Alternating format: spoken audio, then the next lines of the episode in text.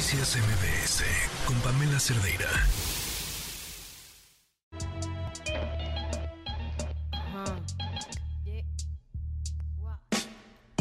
Ay, agarren, agarren su corazón y abrácenlo muy fuerte porque se los vamos a pachurrar. Eh, Joali Reséndiz trae una historia que les vamos a presentar completa el día de mañana, pero, pero antes de eso, una serie de explicaciones. Joali, ¿cómo estás? Muy buenas tardes. Buenas tardes, Pamela. Buenas tardes al auditorio. Joali, se trata, nos vas a contar mañana la historia de un lugar que atiende a personas de la tercera edad pero es un es un lugar privado, no es un bueno sí no, no es un lugar que, que, que, atiendan o que verifiquen las autoridades. Así es. Fíjate que es un albergue que se llama Ayudando a una Esperanza de Vida Asociación Civil y este albergue lo visita eh, pues cada dos o tres meses, según me contaron, el DIF estatal que le correspondería, digamos, al municipio. Eh, que está adelante de los Reyes, se llama Iztapaluca, y lo van a revisar, pero cada que hay revisiones, como, como les avisa el DIF que van a ir a revisarlo, pues eh, todo cambia, ¿sabes? Todo está limpio, eh, los abuelitos están bañados, hay comida suficiente para ellos, hay otro tipo de comida, eh, están atendidos, todo, todo está en orden. Entonces llega el DIF, palomean, obviamente verifican que todo está correctamente, hay papel de baño, todo lo que te imagines que, es tan básico, lo existe para ellos, la ropa está limpia, no huele a, orines, no huele a excremento y obviamente pues bueno el DIF palomea y se van. Pero una vez que se va el DIF, regresa todo a la normalidad, que es la normalidad, pues bueno, a tener una comida eh, tremendamente eh, eh, terrible, Pamela, de verdad terrible. Eh, la falta de limpieza brutal, ¿no? Ellos se bañan cada ocho días. si hay alguna visita extra y lo saben quienes atienden ese lugar, pues entonces vuelven a bañar a los abuelos. No hay papel de baño, no tienen cómodos, son unas colchonetas de plástico, las cobijas eh, pues sí hay una lavandería, sin embargo todo lo que les ponen a los abuelos es ropa usada, ropa ropa basura que le llamo yo, que, que, que es una ropa que por supuesto ya es totalmente desechable, ya no pues ya no opera, para ellos sí opera porque pues bueno no tienen elección. Ahí solamente las enfermeras suben a ese espacio que le dicen la lavandería y ahí en un chorro de pantalones y, eh, playeras, vestidos, lo que haya, chamarras, eligen algo que esté limpio, que le quede, ahí tienes que irle midiendo a, buen ojo, si les queda, pues eso se lo ponen, no usan ropa interior, no usan calcetas y pues eh, eh, francamente pues es un lugar, Pamela, tristísimo porque además el abandono de hombres y mujeres abandonados por sus hijos, por sus hijas, hay quienes pagan para mantener ahí al familiar, eh, y nunca más lo vuelven a visitar. Eh, son mujeres y hombres que tienen hipertensión, diabetes.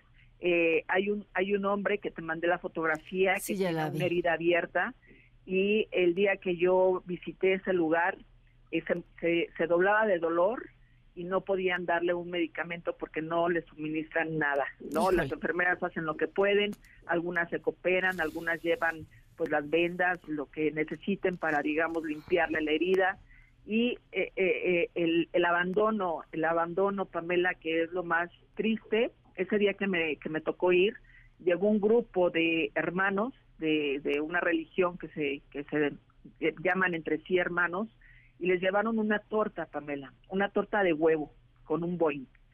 Ese día eran doce y media del día, no habían tomado absolutamente nada. Yo llegué a las ocho de la mañana, no habían tomado ningún alimento. Imagínate con una diabetes, con una hipertensión, con una enfermedad crónica, yo, sin alimentos. Pues la, tengo que tengo que despedir, pero pero compartimos mañana la historia de esto que nos das el, el, preámbulo y que digo, insisto, abracen su corazoncito fuerte porque porque está dura. Te agradezco mucho, Joali. Eh, platicamos mañana. nos escuchamos mañana. Ya nos adelantaba mm, Joali un poco esta, esta historia el día de ayer. Aquí completa.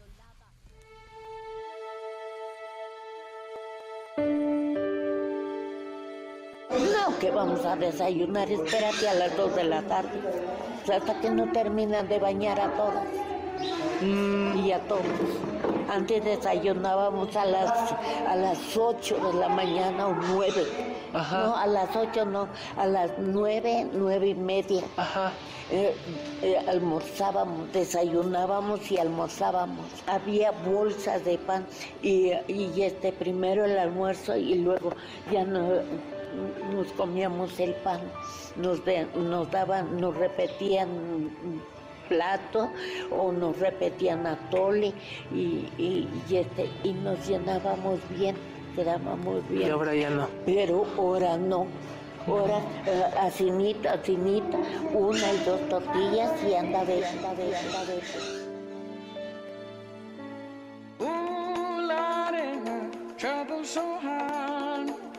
En una estufa habían tres cacerolas llenas de tizne y dentro una especie de engrudo que el dueño del lugar llama atole.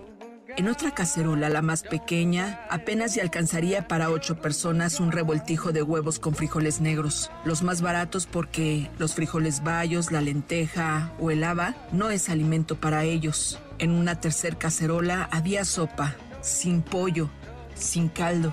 La munición estaba revuelta con los tallarines. Estaba hinchada de tanto hervir, blanquecina, y tenía un color amarillo porque Matías el cocinero utiliza muchísimo consomé para darle un poco de sabor. A la entrada de este lugar se lee una placa. Albergue Ayudando una Vida, asociación civil localizada en el municipio de Iztapaluca, Estado de México. Al entrar, a una habitación enorme, una a una voy contando las camas enanas de metal y en sus cabeceras leo los siguientes nombres. Marcos, Daniel, Julia, Carmen, Víctor, Antonio, Tomás, José, Juan y las he contado. Son 32. Al entrar, y a pesar que utilizo cubreboca, el hedor me provoca náusea. En el piso, en cada cama de los hombres, hay botellas de suavitel que utilizan ellos para orinar cada noche. Ellas no tienen botellas primero porque son poco funcionales y muchas no pueden pararse por sí mismas, así que optan por orinarse durante la noche, porque los pañales que son donados para ser utilizados para ellas y para ellos dicen que nunca llegan y que no tienen este fin. ¿Cómo te llamas? Me han preguntado se me ocurre decirles que me llamo Susi. No puedo revelar que me llamo Joali Reséndiz y que soy periodista y que estoy ahí para mirar aquello que me han escrito de lo que ellos viven y enfrentan todos los días. Así que les he dicho que me llamo Susi. He decidido entonces tender las camas. Primero me dicen que hay que revisar que no estén mojadas ni que los colchones de plástico tengan embarrado el excremento. El hedor me provoca de nuevo náuseas. Las cinco enfermeras, yo incluida, que han llegado para cumplir con sus actividades, se reparten las tareas. Un par se dedica a bañarlos y otras dos a buscar la ropa entre un montón de ropa regalada que está en el área de lavandería. Las donaciones son terribles. Ahí está el abrigo sin botones o la chamarra a la que le cayó cloro y está manchada. Aquel suéter que no calienta o ese vestido que a nadie le gustaría ponerse nunca en la vida. Ropa basura, con las que personas vociferan que son caritativas. Pero, ¿qué es la caridad? ¿Dar lo que a uno le sobra? ¿Regalar la basura nuestra a quien sí le daría un uso? Es pregunta. Conforme van pasando los minutos, mi olfato se va acostumbrando al orín y a la mierda, al cloro, pero mi vista se resiste a acostumbrarse a los cuadros de miseria que enfrenta cada uno de los adultos mayores. Ahí está Vicente, en su silla de ruedas, hundido en sus pensamientos, añorando morir, negándose a recordar a los hijos que lo votaron porque lo consideraron un papá desechable. Luego, algo llama mi atención. Ahí en la cama ha llegado con el cabello mojado y ya peinado una viejecita que me ha obligado a calcularle la edad.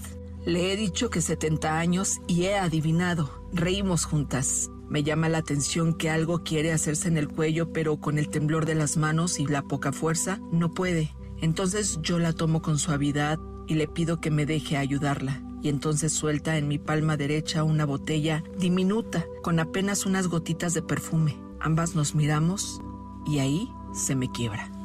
Estaba yo pagando mi renta cuando llegó mi hija con su marido. Me sacaron de la casa y ella iba a pagar la renta y no, no pude pagar porque me quitaron el dinero y me sacaron para afuera. Me dejaron ahí en reforma. ¿Y cómo hacerle, padre? Diosito de hoy y ella para acá.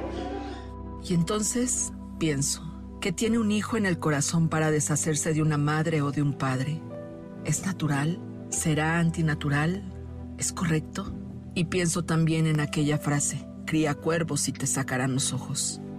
El reloj marca diez y media de la mañana y en el patio, después de bañarse la mayoría, van arrastrando su silla de plástico mecánicamente y ocupando un sitio. Ninguno se habla, parecen desconocidos. Solo algunos han logrado vincularse y se les ve cómodos, pero el cuadro es triste, realmente terrible, atormenta. ¿En qué momento un adulto mayor decide hundirse y soltarse a sí mismo a la soledad, donde ni siquiera ellos mismos se soportan? Ya ni siquiera las moscas las alejan de sus rostros ni de sus cuerpos, porque nada les importa. Respiran sí, pero no se mueven. Ahí cada uno ocupa un lugar sin tener un lugar en el mundo, ni en un hogar, ni con una familia, ni en un espacio, ni en un corazón, ni en un sueño compartido. Porque como bien me explicaron hace unos días, denunciar periodísticamente lo que miré no va a cambiar su situación, porque es cierto, las autoridades del DIF del Estado de México han ido a visitar y continúan palomeando lugares como este donde no hay calidad de vida para ellos. Y yo estoy acostumbrada a que las denuncias que he hecho a lo largo de los años siempre tengan un final feliz, o al menos una mejor solución para ellos. Pero algo pasa con los funcionarios de esta administración, primero porque no son sensibles y mucho menos capaces de poner fin y regular estos lugares. Y sí, hoy sé que siempre habrá hijos que abandonen a sus padres y también sé que al ser periodista no puedo involucrarme personalmente con mis historias. Terminaré contándoles, amable auditorio, que estando en ese lugar, una manita me llamaba diciéndome, ven, obedecí y me acerqué. Una mujer llamada Julia tenía mucho frío, y cómo no si estaba mega orinada. Por favor, me dijo, ¿podrías comprarme unas calcetas? Tengo mucho frío. Su mano entonces tocó la mía y era como una paleta de hielo. Entonces pregunté, oigan, ¿a dónde están las calcetas para ellos? No, aquí ellos no usan ni ropa interior ni calcetas. Mm, entonces la miré y le dije, ¿aceptarías mis calcetas si me las quito? Entonces Julia me sonrió y procedí a heredarle mis calcetas. Y luego una imagen. Un joven de no más de 20 años estaba sentado al sol y junto a él un hombre mayor, mucho mayor. Al joven le acababan de regalar un carrito de metal y estaba feliz. El carrito lo subía y lo bajaba como si fuese subiendo una carretera mental. Entonces, una de las enfermeras se me acercó y me dijo, ¿ves al hombre que está junto a él? Sí, ¿es su papá? Le respondí. No, no son nada, pero ese señor ha estado abusando sexualmente de él y aquí nadie dice ni hace nada. Soy yo, Ali Resendiz, y si usted tiene una denuncia, escríbame a periodismo o síganme en mis redes sociales, en Twitter, en TikTok o en Facebook. Me encuentra como arroba Ali Resendiz. Noticias MBS con Pamela Cerdeira.